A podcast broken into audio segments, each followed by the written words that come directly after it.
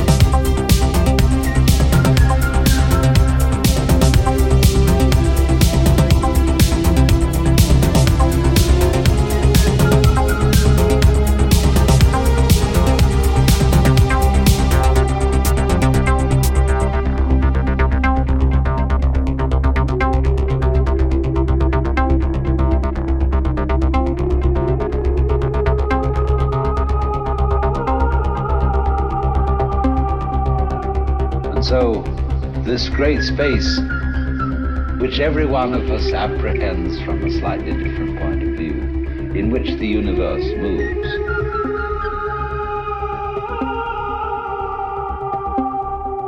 this is the mind.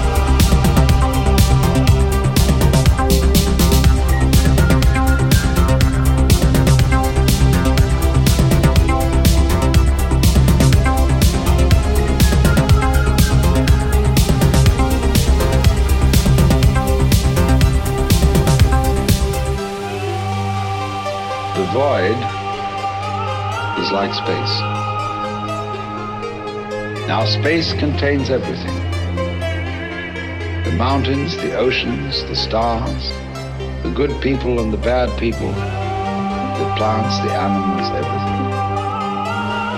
Now, the, the mind in us, the true mind, is like that. See, space is your mind.